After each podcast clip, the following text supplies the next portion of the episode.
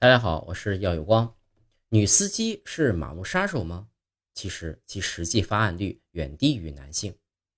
网络上有很多关于女司机出车祸的视频，视频中女司机经常会犯一些不可思议的错误，最终导致悲剧发生。甚至有人把女司机称作马路杀手。往小了说，这是调侃女司机不礼貌；往大了说，这是对女性污名化和不尊重。因为实际上，男性驾驶员比女性驾驶员的发案率要高八倍。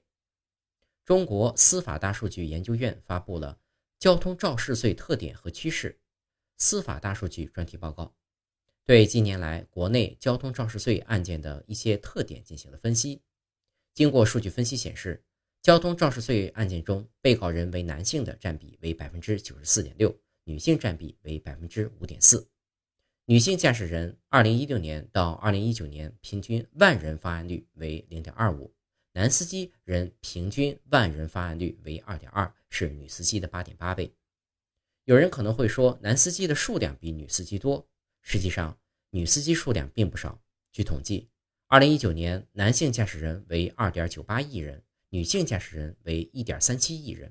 但是有种情况是，女驾驶员虽然有驾照，但是往往可能不开车。对数据准确性或许会有影响。